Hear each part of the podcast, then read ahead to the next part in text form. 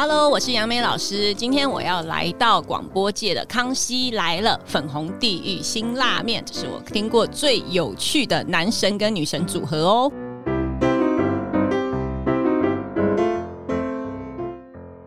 大家好，我是 V 头大叔，我是品熙，欢迎收听今晚的粉红地狱辛辣面。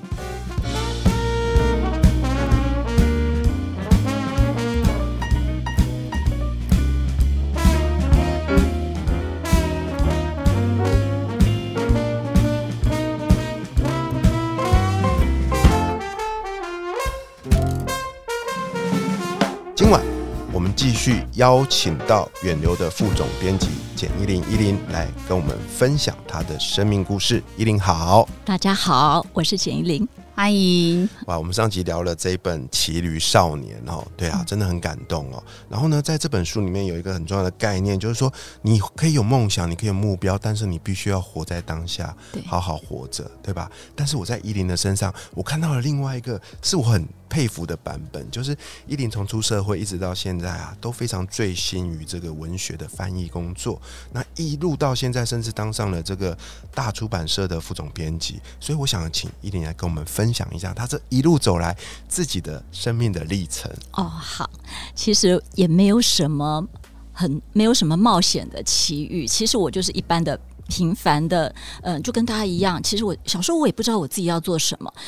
很好玩的一件事是，小时候我很喜欢吃甜不辣，我甚至还想说，我以后要开一间很大的炸甜不辣的公司。爱吃到这样，对，然后 炸甜不辣。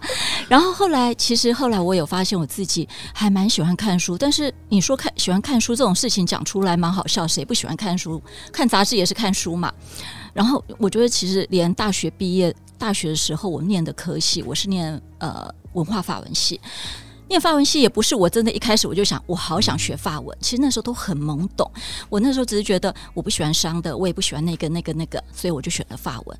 然后进去读的时候，我也不是那么认真，是直到其实我觉得一路一路哦。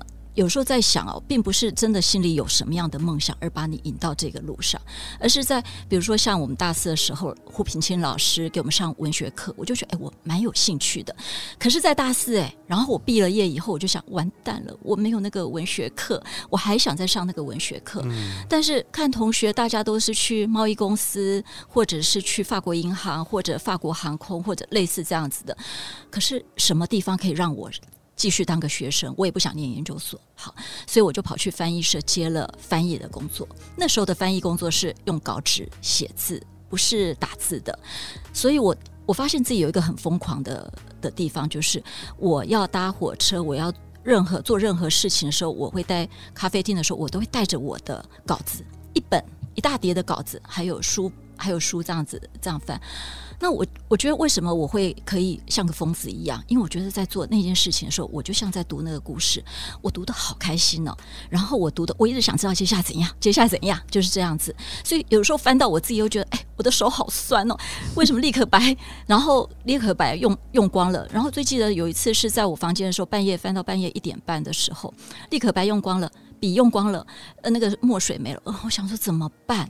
然后我就走了好远的路，走到那个时候，seven 还是二十四小时的，我就跑去买买这个东西，但是立刻白还是买不到，我就买笔回来，然后就有些地方就用补补贴贴这样的。那我知道那种热情，即使你到晚上，你没有办法没有办法为了他而入眠的那种那种开心的事情，所以后来，嗯，就是在一次因缘机会啊，我也当过。建设公司的董事长秘书啊，那个薪水很高，但是我不开心，所以我那时候才三个月，呃，那个那是蛮大的一个建设公司，然后才三个月我就离开了，虽然是领着高薪，然后后来后来就是呃去到呃汉生出版社，我那个时候又开启了另外一个，我那时候觉得哎，不是念文学才会开心，原来你做一个那个呃跟杂志给法国。法国青就是法国青少年他们看的历史杂志，历史的东西也很有趣。从中中古的世纪，从大爆炸开始，中古的欧洲，或者是呃，在你看到法兰克王国，看到文艺复兴时期，那东西都很好玩。所以我那时候觉得，原来其实书本的世界不是只有这样子一个单一方向。原来你得到的知知识。或者无论是你以前讨厌的历史或地理，它也是可以那么有趣。所以我这样一路走走到后来，呃，慢慢的也加入了呃翻译呀、看看书，然后就选书。你知道吗？其实我也当过逃兵，我就是有一阵子我我就很迷惘，我就想我还在做出版吗？其实做出版，嗯，好像就是爸爸妈妈也，我爸妈不会管我什么，但是我就看到好多人好像可能他们都爬到一些同学都爬到一些不错的位阶，那我还在那边润稿或什么，我就觉得那我到底还要不要继续下去？所以我就跑到一家地方电台的呃，就地方电台去工作。那一开始在做杂志的采访、美食的采访，可是我又不爱美食。虽然我以前爱吃甜不辣，但是我不是爱美食到这种地步。连续每一期的主题都是甜不辣，真的吗？然后，所以后来，可是我在那边采访不到一个月，然后我们的主管就说。哎，你去你去受训一下，当个主播吧。然后你知道地方电台其实他们也没有读稿机，可是呢，我不是说那个多小或什么的，而是我发现我是真真切切。我一听到这事情我就害怕。每天下班的时候，下班以后要去当训要去训练，我看到那个镜头闪亮亮对着我的脸的时候，我就害怕。然后在那之前要先吹头发。然后化妆这些程序我都害怕，我都讨厌。然后尤其人家跟我说：“等一下记得哦，一号机转二号机，二号机怎么转的时候，我都厌恶那些声音。”所以我后来我就又跑跑掉了。天哪！你看看人生的几率很很有趣哦。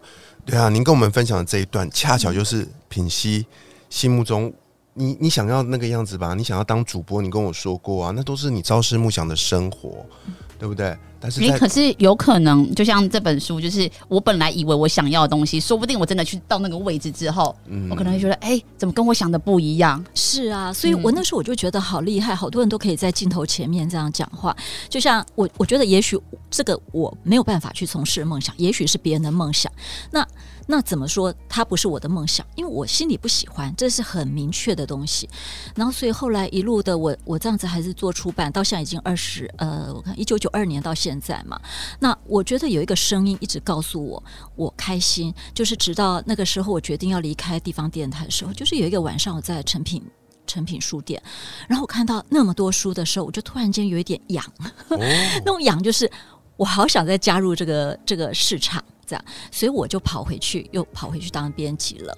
那我觉得这个是没有任何的犹豫或什么的，我也没有觉得啊，我之前在地方电台、电电视台待了那个几个月很浪费时间，不是的，因为我没有经过那几个月，我不知道我那么喜欢做这份工作。人生没有白走的路啊，真的，真的。对啊，你这样啊，离开后再回去会更珍惜。对。对不对？而且我刚有听到一个重点哦，一般大家都觉得当编辑啊，可能就是要喜欢创作，嗯，对不对？但是您的方式并不是，您是在做一件我认为是一种很独特的才能，就是你在翻译，嗯，你要把一个我们看不懂的外文的作品翻译成一个我们读得懂的，而且要引人入胜的。我觉得这中间要一种天赋，你知道吗？哦，我觉得那种东西是很迷人的，因为呃。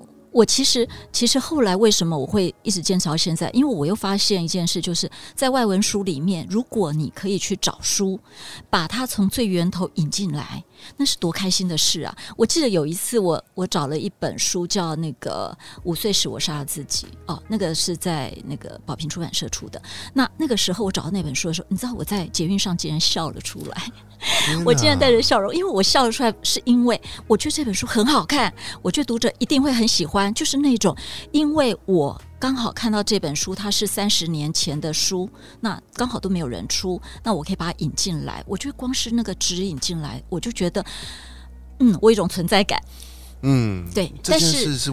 透过你才能够发生的。对，那但是当然，有时候别人也在做这件事情的时候，我也觉得很好。我觉得这是一个在这个呃，在这个圈子里面，大家彼此都在做这样的事情，所以我就觉得很开心。然后接下来请别人翻译，然后谈版权，请别人翻译，然后再把它变成一本书。那这个过程也很好玩。就是后来我已经不做翻译了嘛，然后是由别的译者来翻。我记得有一次我看到一本法文书，我我要说如何。呃，其实我的工作已经慢慢在转变的时候，我如何为那个东西感动？就是有一次我在看一本我选的那个《我答应》，就是一个法国的呃叫 h o m a n Gahi 那个罗曼加里的一个作家，他已经去世了。他写到他跟他妈妈的之间的感情，你知道，我看到半夜三点三点多看完那个稿子的时候，我就开始我就。一直哭，一直哭，我好想找人讲这本书。结果呢，我的家家人都在睡觉，我不知道该跟谁讲。我就想，这本书实在太好看了，太好看，我巴不得他明天就可以让我 把它放到书面市面上，让大家都看得到这本书。它真的太好看了。可是你要怎么跟人家说太好看的那种冲动？那种心里很揪心的感觉，我觉得这个就是在你编辑台上面可以赋予你的一个工作。但是呢，你可能不能只跟人家说太好看了，太好看了。你要如何跟读者讲？有一个语言，那这个语言也是你可能不一定每一次我都能够讲得很好，这个也是要一直练习。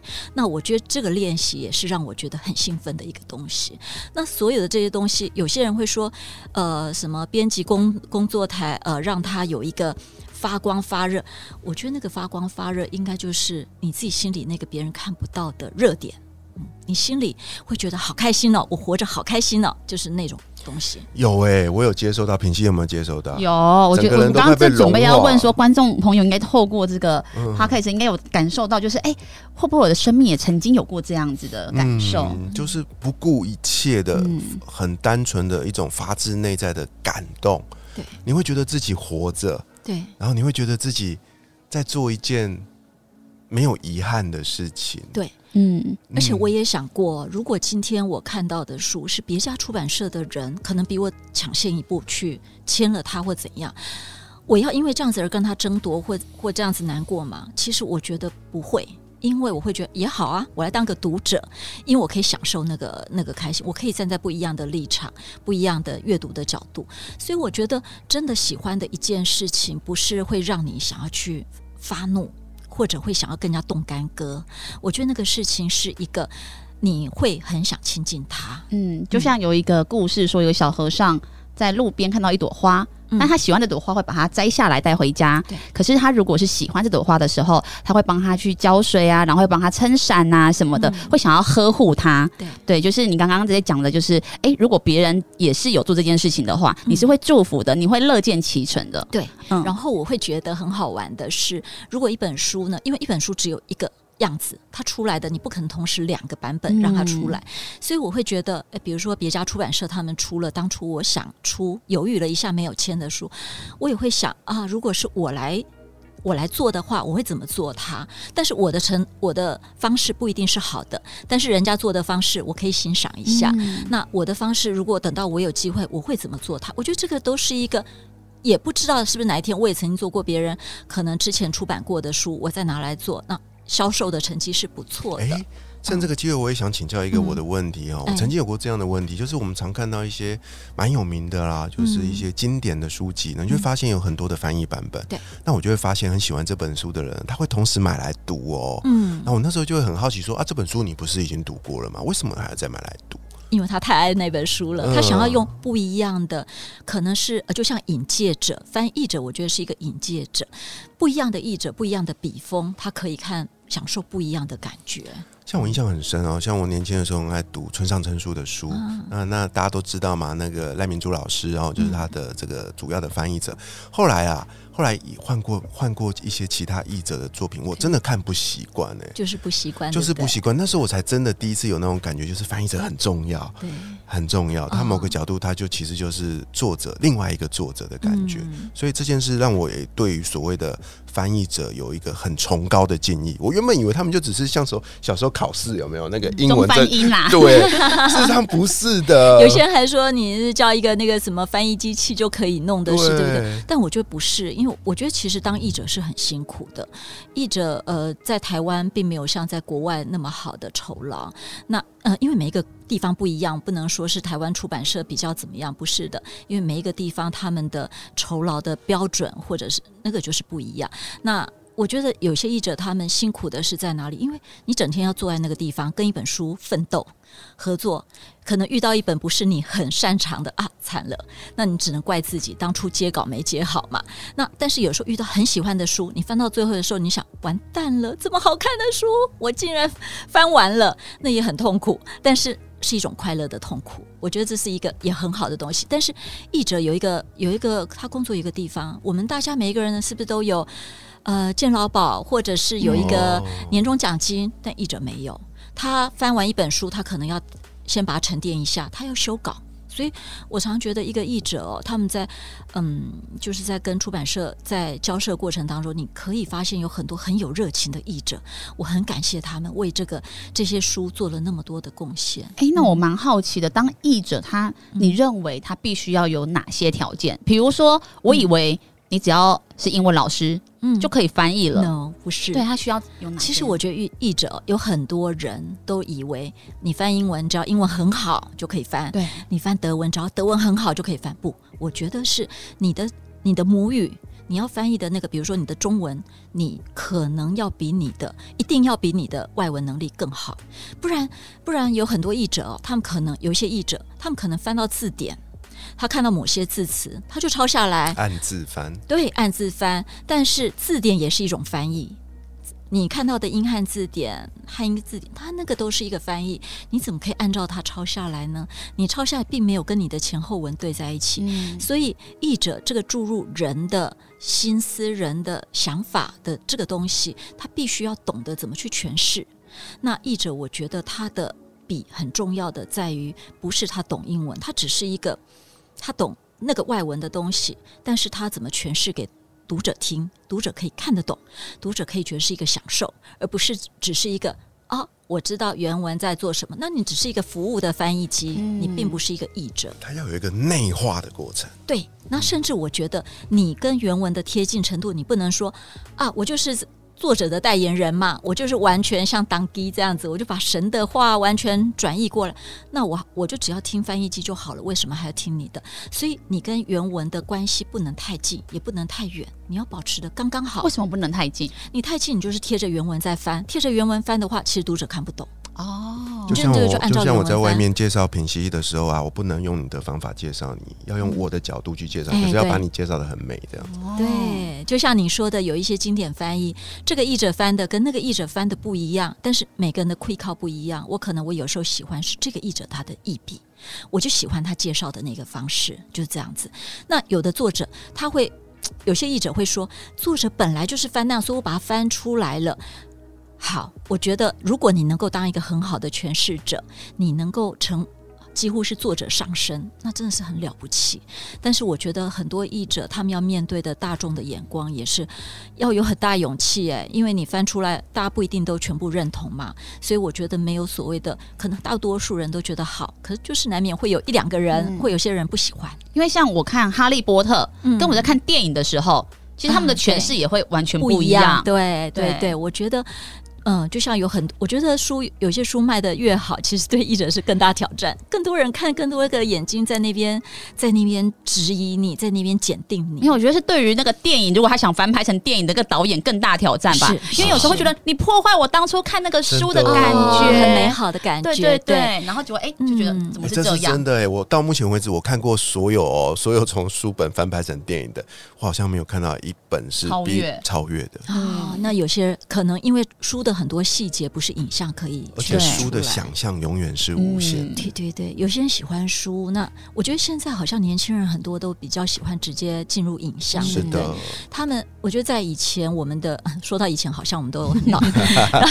以前我们是比较那个时候没有那么多影像，比较喜欢享受文字。嗯，有时候我觉得像《骑驴少年》，他这里面也就是可以让我回到那个单纯享受文字的那种呃感动。有时候你会觉得他的文字会让你有一个画面。像你一开始你看到他们在沙漠里面骑驴子的一群小孩的时候，你真的有那个画面出来。我有时候在想，哎，这本书应该是会拍成电影。我也觉得。好，我我我觉得应该是要拍成电影，因为呃，它带给了我们很多的想象空间。至于每个人想到是什么不一样，我觉得很多人会像呃那天我听到洪仲卿老师，他想到的是小我、大我、高我，那很多很多东西。那还有人想到是玛雅的，是三星月亮，对对。那我就觉得。得其实这本书，一本好书可以让人家觉得，它之所以是好书，就是可以让人家从很多地方去了解它。去讨论它，而且这本书我觉得它超厉害的一点是，它是一个故事没有错，但是在这个故事里面蕴含了非常多的知识体系在里面，你可以用很多的面向去解读它，你都可以在里面找到一个属于你自己的启发，这是作者非常厉害的地方。对，因为我觉得他也是让我看到、想到我们自己的人生，我们也并不是真的拥抱梦想，成为今天的自己，不是的。以前我也不知道自己会走到这里，我相信 Vito 大大叔或者是那个对平行，你也是不觉得说一定会走到今天这条路，对，对啊，回头看过往的人生啊，我真的必须回头再去讨论这件事哦，就是人生不是一场旅行，的确，我现在回头去看啊，我们的确在做一场旅行，但是我们真正的快乐其实并不是因为这场旅行的终点或目标，而是在那过程。哎，那我就想问 V 彤，那你觉得人生是什么？现在吗？对，现在我觉得人生就是就是一段旅程啊！哎哎哎哎，不是这边讲说人生不是一场，它是它是一趟，对啊，嗯，这是我的观点啊，它还是一段旅程啊，但是重点是我不会像以前一样一直在想象这段旅程的。目的地会有怎么样的风景，会有怎样的感觉？我不再期待那个东西，我反而是专注在当下。嗯，就像这本书里面他所说的嘛，哈，就是说，呃，我们呃，人生不是一场旅行，就像音乐跟舞蹈，我们听音乐是因为是为了音乐本身，嗯，我们跳舞是因为跳舞的那个片刻。让自己沉溺在其中，而不是为了追求一个目标。嗯，这完全就是就是就是反映了我此刻的心情。就像我跟品熙录这个节目，哎，我们录了一百多集了。对啊，一开始录的时候，坦白说，我会想说，哇，这节目会不会什么爆红啊，帮我们带来很多的机会？但是一直录到现在，我突然发现，其实我跟品熙都很享受在录音的当下。我理解。结果你爆红的是其他节目，没有啦。我们这个节目也越来越好哦。对啊，然后所以很感谢各位听众的支持哦。但是我必须诚实的说，做这个节目带给我非常大的收获，而这个收获就真的叫做活在当下。包含此刻能够有这个机会，透过这本书跟依林去做一个对谈，我这辈子没有没有认识过外文编辑啊，真的。对，然后透过你的这个分享，也让我更了解了这个事这件事情跟这个职业。